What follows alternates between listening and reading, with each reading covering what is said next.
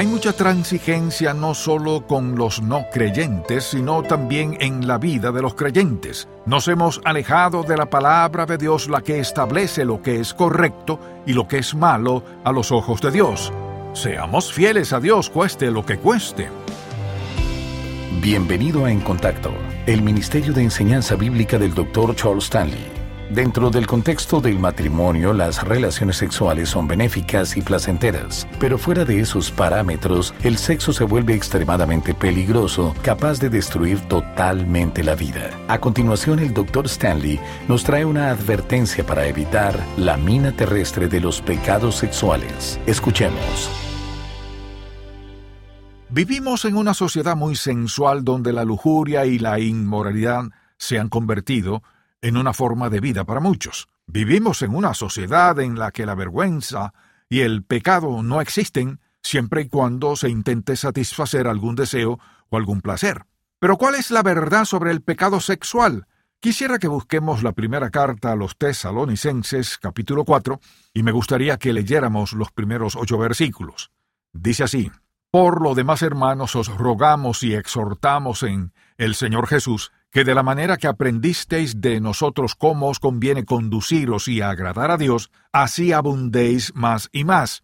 Porque ya sabéis qué instrucciones os dimos por el Señor Jesús, pues la voluntad de Dios es vuestra santificación, que os apartéis de fornicación, que cada uno de vosotros sepa tener su propia esposa en santidad y honor, no en pasión de concupiscencia, como los gentiles que no conocen a Dios, que ninguno agravie ni engañe en nada a su hermano, porque el Señor es vengador de todo esto, como ya os hemos dicho y testificado, pues no nos ha llamado Dios a inmundicia, sino a santificación. Así que el que desecha esto no desecha a hombres, sino a Dios, que también nos dio su Espíritu Santo. ¿A qué se refiere aquí la palabra tener?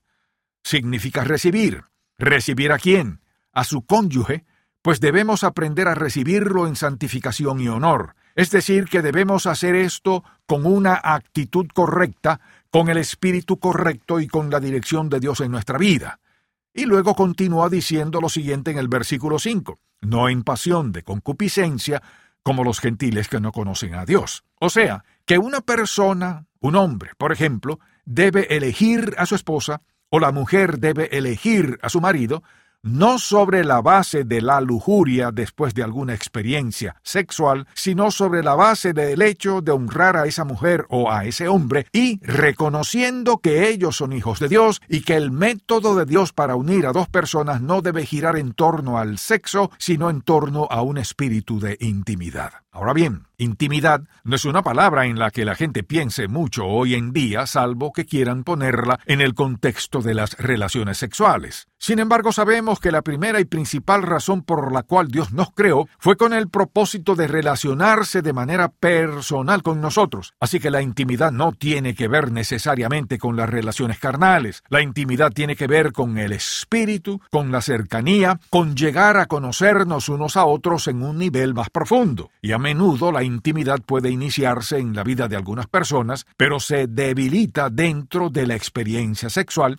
y finalmente la intimidad se acaba. No se puede tener inmoralidad sexual e intimidad al mismo tiempo, porque eso es ceder a la lujuria. Entonces, ¿cuáles son las consecuencias de desobedecer a Dios en esa área? Bueno, no les voy a dar todas las consecuencias, pero les voy a mostrar algunas para despertar su interés y que comiencen a pensar en esto. Y cuando lleguemos al final de este mensaje quiero que se hagan esta pregunta, considerando todas estas consecuencias. ¿Vale la pena experimentar y tener esas relaciones en mi vida? Quizás no sufran todas las consecuencias, pero sí les digo algo van a padecer las suficientes como para llegar a la misma conclusión. No, no vale la pena. Cada hombre, cada mujer tiene que pensar que si está en algún tipo de relación o en alguna situación que le haga sentirse tentado, ese es un buen momento para ser cobarde. Corra apresuradamente. Eso fue lo que Pablo le dijo a Timoteo en 2 Timoteo 2.22. Huye también de las pasiones juveniles. Y también fue lo que les dijo a los cristianos en 1 Corintios 6.18. Huid de la fornicación. ¿Y por qué les dijo eso? Porque eso es lo que hay que hacer, huir del pecado. No piense en el asunto, no tenga un segundo pensamiento, no discuta con el diablo porque no se puede discutir con él. Si Eva hubiera dicho, hice todo lo que la Biblia dice sobre esto, lo que ella hizo y lo que dejó de hacer, pero si ella le hubiera dicho a Satanás, Satanás, olvídalo, no quiero hablar contigo, no hay discusión. Pero eso no fue lo que ella hizo, sino que discutió con el diablo. Y no se puede discutir con el diablo y ganar. Por eso no discuta con él.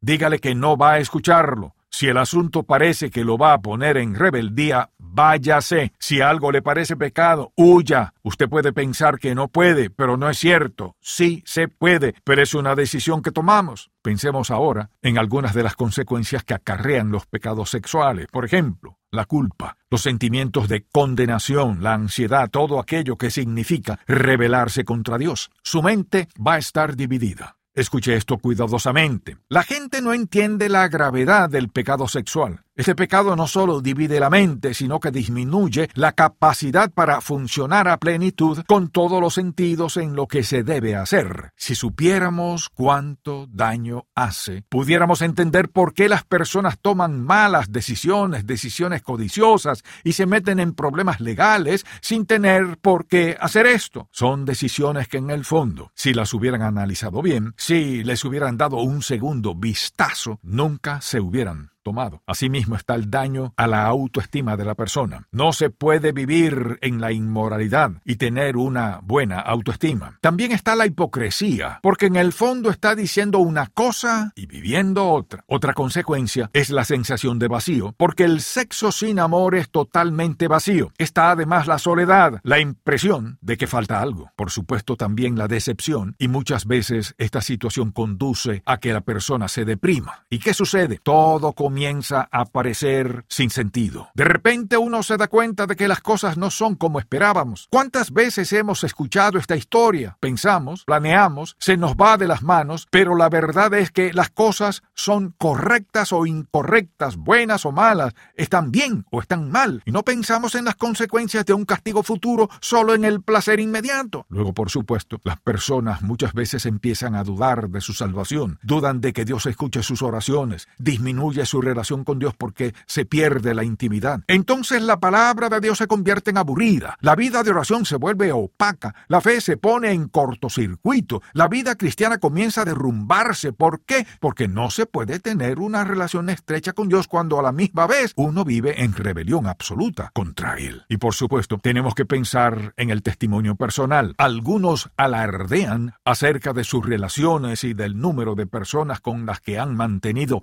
relaciones sexuales aunque es cierto que hay otros que tienen miedo a ser descubiertos y que su testimonio sea dañado. También debemos pensar en todas las enfermedades que están circulando actualmente y no es necesario mencionarlas, ustedes las conocen. Pero así todo hay personas que no se preocupan y creen que son inmunes a las enfermedades, que son una excepción, que eso nunca les va a pasar, que eso les pasa a otros pero no a ellos. Pues muchas de las personas que han dicho eso van a morir muy pronto, porque tomaron una decisión basadas en el hecho de que eran una excepción. Déjenme decirles una cosa, no hay excepciones a las leyes de Dios. La misericordia de Dios es abundante para todos, pero cuando decidimos desobedecerlo, no podemos creer que seremos una excepción. No, Dios nos advierte porque nos ama, nos advierte porque tiene cuidado de nosotros, nos advierte porque quiere lo mejor para nosotros y lo mejor es tener una relación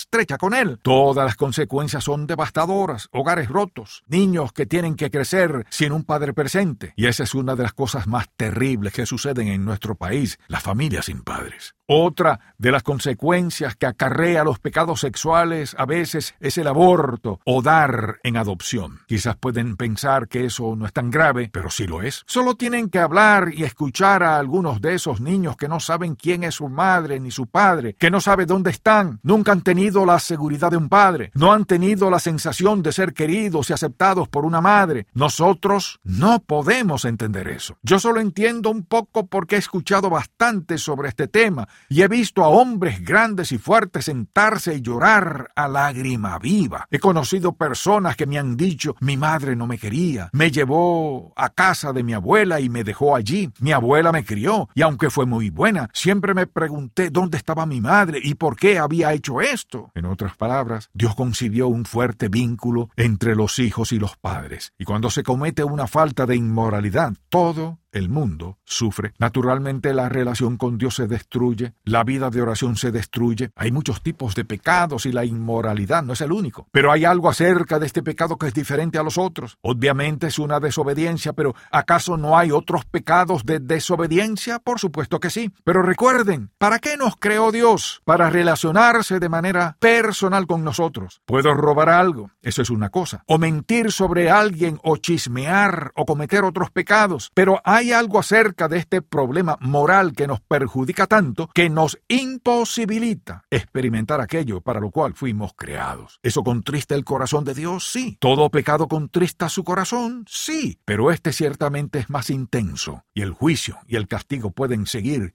infinitamente hasta que se destruya totalmente la vida de la persona. Ahora teniendo en cuenta estas consecuencias, ¿hay alguna experiencia en la vida algún placer momentáneo por el que vale la pena pagar ese tipo de sanción?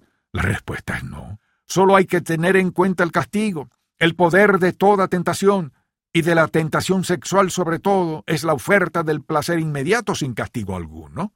Pudieran decirme que esto es bastante malo. Así es. Pero ¿hay alguna esperanza? Por supuesto que sí, y de eso quisiera hablar en este momento. Porque no importa lo que pase, hay esperanza. Lo primero que tiene que hacer es confesarlo. Y no es decir, Dios, por favor, perdóname por mis pecados. No, tiene que decir, Dios, perdóname por mi adulterio, perdóname por mi lujuria, por esta persona. Amable oyente, la lujuria es el deseo fuera de control. La lujuria es el deseo enardecido hacia el objeto equivocado. Así que en primer lugar hay que confesar, reconocer el pecado y estar dispuesto no solo a pedirle a Dios que le perdone en general, sino que le perdone ese pecado específico. Luego, por supuesto, tiene que asumir la responsabilidad. No puede pedirle a Dios que le perdone y seguir culpando a otros de sus decisiones. No puede justificar su pecado por lo que otra persona dijo o hizo. Cuando nos involucramos en la inmoralidad sexual, tenemos que asumir la responsabilidad total. Si usted comienza a culpar a alguien más, entonces no va a dar el siguiente paso. Eso es confesión, es asumir la responsabilidad por lo que está sucediendo. Ese es el verdadero arrepentimiento. Ahora déjeme decirles lo que es el arrepentimiento genuino y lo que no lo es. El arrepentimiento genuino dice, estoy de acuerdo con Dios de que mi pecado es contra Él. No solamente es decir lo siento, el arrepentimiento genuino es alejarse del pecado y la razón por la que a veces no funciona es porque la gente se aleja del pecado, pero todavía lo retiene un poco. Le dice a Dios que lo siente y no lo quiere hacer más, pero muy en el fondo todavía se permite una pequeña posibilidad, y eso no es arrepentimiento genuino. Por eso la gente piensa que se arrepintió cuando en verdad no es así. Si me arrepiento de algo, tiene que haber un cambio de mentalidad, un cambio de corazón, un cambio de dirección. Y si quiero que Dios me perdone y me libere, tiene que haber un arrepentimiento genuino. Quizás usted se pregunte, ¿cómo Dios puede perdonarme cuando he pecado contra Él? Porque cuando Cristo fue a la cruz y murió, derramó su sangre por nuestros pecados, y su muerte en la cruz nos justifica y nos quita toda culpa. Así que Él es fiel y justo para perdonar nuestros pecados. Y no solo eso, también dice, y limpiarnos de toda maldad, limpiarnos de toda inmundicia. Así que si le pedimos que nos perdone, Él lo hará. Pero luego viene la parte difícil. Tenemos que perdonarnos a nosotros mismos y a veces esto no ocurre muy rápidamente. Depende de lo que hayamos hecho, por cuánto tiempo lo hayamos hecho, con quién lo hayamos hecho, las consecuencias que hayamos sufrido y el dolor que les hayamos causado a otras personas. Muchas veces las personas tienen que tener un poco de ayuda en ese momento, tal vez algún consejo sabio y piadoso, aunque también debemos tener cuidado con los consejos. Un consejo sabio y piadoso le ayuda a entender cómo perdonarse a sí mismo, porque no puede decir yo solo me perdonaré. ¿Sabe por qué? Debido a que el pecado está muy arraigado y muele todo su ser. No es cuestión de decirlo solamente, es algo con lo que tiene que lidiar. Usted ha dañado todo su sistema emocional y por lo tanto tiene que perdonarse a sí mismo, pero a menudo ese proceso no es tan rápido. Y luego que se perdona a sí mismo, usted tiene que aceptar el perdón de Dios. Tiene que hacer lo que Pablo le dijo a Timoteo, huye. Es decir, aléjate del pecado. Hay que romper esa relación, cortar esa relación. No hace mucho tiempo una joven se me acercó y me contó lo que estaba pasando en su vida con su novio, lo que él le decía, que quería casarse con ella, etc. Y me preguntó qué creía yo sobre la relación que tenía con ese muchacho. Así que le hice un par de preguntas y le dije lo que pensaba, que cuanto más pronto terminara esa relación era mejor, porque lo que yo veía era que su relación solo se trataba de lujuria, no de amor verdadero, que no era una relación profunda y que en el fondo ella lo sabía. Ella me dijo que eso era verdad, que se iba a ocupar del asunto, y así lo hizo. En algún momento usted puede pensar, pero ¿qué va a hacer él o ella si yo me alejo? Bueno, probablemente encontrará a alguien más, lo que demuestra lo infieles que iban a ser. O tal vez se van a sentir mal, incluso tan mal que hasta es posible que se vuelvan a Dios. Pero en cualquier caso, lo mejor para ustedes es huir y creo que de cualquier manera lo que usted tiene que hacer es buscar la palabra de Dios, obedecerla y permanecer allí. Hay muchos pasajes de la Biblia que hablan acerca de esto, y aunque no tengo tiempo para detenerme en todos, quisiera que piensen en algunos de ellos porque la palabra de Dios es muy sencilla y muy fácil de entender. Escuchen lo que dice el Salmo 119.9. ¿Con qué limpiará el joven su camino? Con guardar tu palabra. Si usted quiere permanecer puro, tiene que perseverar en la palabra de Dios. Todos los días estamos expuestos a numerosas tentaciones que provocan nuestra lujuria si no tenemos cuidado. Solo si nos mantenemos firmes en la palabra de Dios nos podremos mantener alejados de lo que no se debe mirar. La palabra de Dios es la espada del Espíritu, como nos dice Efesios 6:17, va directo al corazón. Es un espejo que nos muestra lo que somos y lo que pensamos realmente. Es una guía que nos muestra cómo responder en situaciones difíciles. Busquemos ahora Proverbios, capítulo 4, y leamos los versículos 23, 25 y 26 que dicen, Sobre toda cosa guardada guarda tu corazón porque de él mana la vida. Tus ojos miren lo recto y diríjanse tus párpados hacia lo que tienes delante Examina la senda de tus pies y todos tus caminos sean rectos. Una y otra vez podemos ver en las Escrituras la forma en que Dios nos advierte, la manera que tiene para confortarnos y asegurarnos que su camino es el mejor. Amable oyente, quien quiera que usted sea, y cualquier cosa que haya hecho, puede ser perdonado, pero tiene que decidir si es un creyente, por ejemplo, está dispuesto a arrepentirse, a dar la vuelta, a romper la relación cuando es posible, ahora si usted está casado, no le digo que se divorcie, pero va a tener que lidiar con eso. ¿Dios le perdonará? Sí. Y recuerde una cosa, en Juan capítulo 8 se narra cómo los fariseos y los saduceos atraparon a una mujer justo en medio del adulterio y la llevaron a Jesús y la pusieron delante de él para ver qué decía. Moisés había mandado apedrear hasta la muerte, pero le preguntaron a Jesús qué creía, y su respuesta fue sabia. Él dijo en Juan 8:7, El que de vosotros esté sin pecado sea el primero en arrojar la piedra contra ella. Y entonces Jesús la miró y le dijo, versículo 10, Mujer, ¿dónde están los que te acusaban? ¿Ninguno te condenó? Ella dijo, Ninguno, Señor. Entonces Jesús le dijo, Ni yo te condeno. Vete y no peques más. Mire, no importa cuál haya sido su pasado. La sangre maravillosa de Jesús es tan poderosa que cuando murió tomó su pecado pasado, presente y futuro y pagó la deuda. Así que cuando Él dice que le ha perdonado es porque le ha perdonado de verdad. Cuando dice que usted puede ser limpiado es porque le ha limpiado de verdad. Cuando dice que puede ser aceptado es porque le ha aceptado realmente. Amable oyente, limpie su vida. Dios y solo Él puede tomar sus cenizas y convertirlas en oro, pero solo va a hacerlo si usted sincera y verdaderamente se arrepiente y coloca su vida en manos de Dios. Oremos. Padre, estamos agradecidos por la gracia, el amor, la misericordia y la bondad que has demostrado hacia nosotros en todo momento.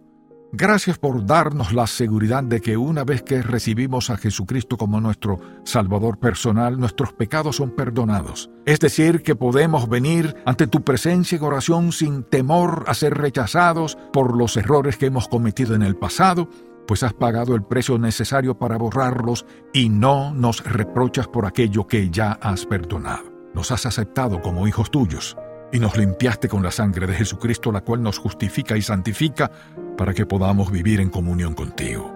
Sabemos que tu deseo es que podamos tener una intimidad espiritual cada día y que así podamos disfrutar de todo aquello que has preparado para tus hijos. Te suplico que guíes a todos los que han escuchado este mensaje para que puedan aplicarlo a su vida. Todo esto te lo pedimos en el nombre de tu Hijo Jesucristo. Amén. Gracias por escuchar En Contacto, el Ministerio de Enseñanza Bíblica del Dr. Charles Stanley. A veces miramos la vida de las personas y hacemos una valoración equivocada. Descubra cómo la gracia de Dios señala nuestra igualdad mientras escucha la edición para hoy de Un Momento con Charles Stanley. Si desea adquirir el mensaje de hoy, La mina terrestre de los pecados sexuales, el cual forma parte de la serie Minas terrestres en el sendero del creyente, llámenos al 1-800-303-0033 dentro de los Estados Unidos y Puerto Rico o visite encontacto.org. ¿Cómo toma usted sus decisiones? ¿Utiliza la lógica o la opinión de algún amigo? Los cristianos tienen a su disposición el recurso más grande que existe, un Padre Celestial que solo desea lo mejor para sus hijos. Pero, ¿cómo reconocer su voz? Mediante el libro Cómo escuchar la voz de Dios, el Dr. Stanley le enseñará a reconocer la voz de Dios. Para adquirir este libro, llámenos al 1-800-303-0033 o visite encontacto.org. Si usted sabe dónde están las trampas del enemigo, podrá caminar en medio de cualquier campo de batalla sin ningún temor. Adquiera la serie de audio Minas Terrestres en el Sendero del Creyente y aprenda cómo evitar y triunfar sobre los obstáculos que pudieran hacerle tropezar en su vida cristiana y alcanzar la vida victoriosa para la cual el Señor le creó. Para más información, llámenos al 1-800-303-0033 o visite encontacto.org. Para ser perdonados y adoptados por Dios, todos necesitamos una cosa, su gracia. A continuación, la visión para hoy de Un Momento con Charles Stanley. Si usted nació en un hogar encantador y cristiano donde sus padres le leían la Biblia todos los días y llegó a la adolescencia y nunca ingirió bebidas alcohólicas ni usó drogas o cometió ninguna inmoralidad ni ninguna de esas cosas o nunca usó malas palabras y se convirtió en cristiano y hoy está sirviendo al Señor, permítame mostrarle algo totalmente diferente. Imagine que aquí hay una persona que creció en un hogar terrible, su padre usaba todo tipo de lenguaje, su padre era un borracho, nadie leía la Biblia en ese hogar, nadie oraba en ese hogar, nadie quería ir a la iglesia, ni nadie quería ir a la escuela dominical. Esa persona también se convirtió en cristiano y Dios también la usó. Ahora bien, permítame preguntarle, ¿cuál de estas dos personas llegó al cielo por gracia? Las dos. ¿Y a cuál le hizo falta menos gracia para salvarse? A ninguna de las dos. Mire, esa es la comparación del ser humano. Pero a los ojos de Dios, cada uno de nosotros necesita de la gracia de Dios para ser salvo, para ser perdonado, para ser libre de culpa y para relacionarnos de manera personal con nuestro Padre Celestial. Si el mensaje de hoy ha impactado su vida, visite encontacto.org y aprenda más de las enseñanzas del Dr. Stanley. ¿Podemos tener paz en la aflicción? Este lunes el Dr. Stanley da respuesta a esta importante pregunta. Espero que pueda sintonizarnos para más de En Contacto, el Ministerio de Enseñanza Bíblica del Dr. Charles Stanley. Este programa es una presentación de Ministerios en Contacto, Atlanta, Georgia, y permanece en esta estación gracias a sus oraciones y donativos.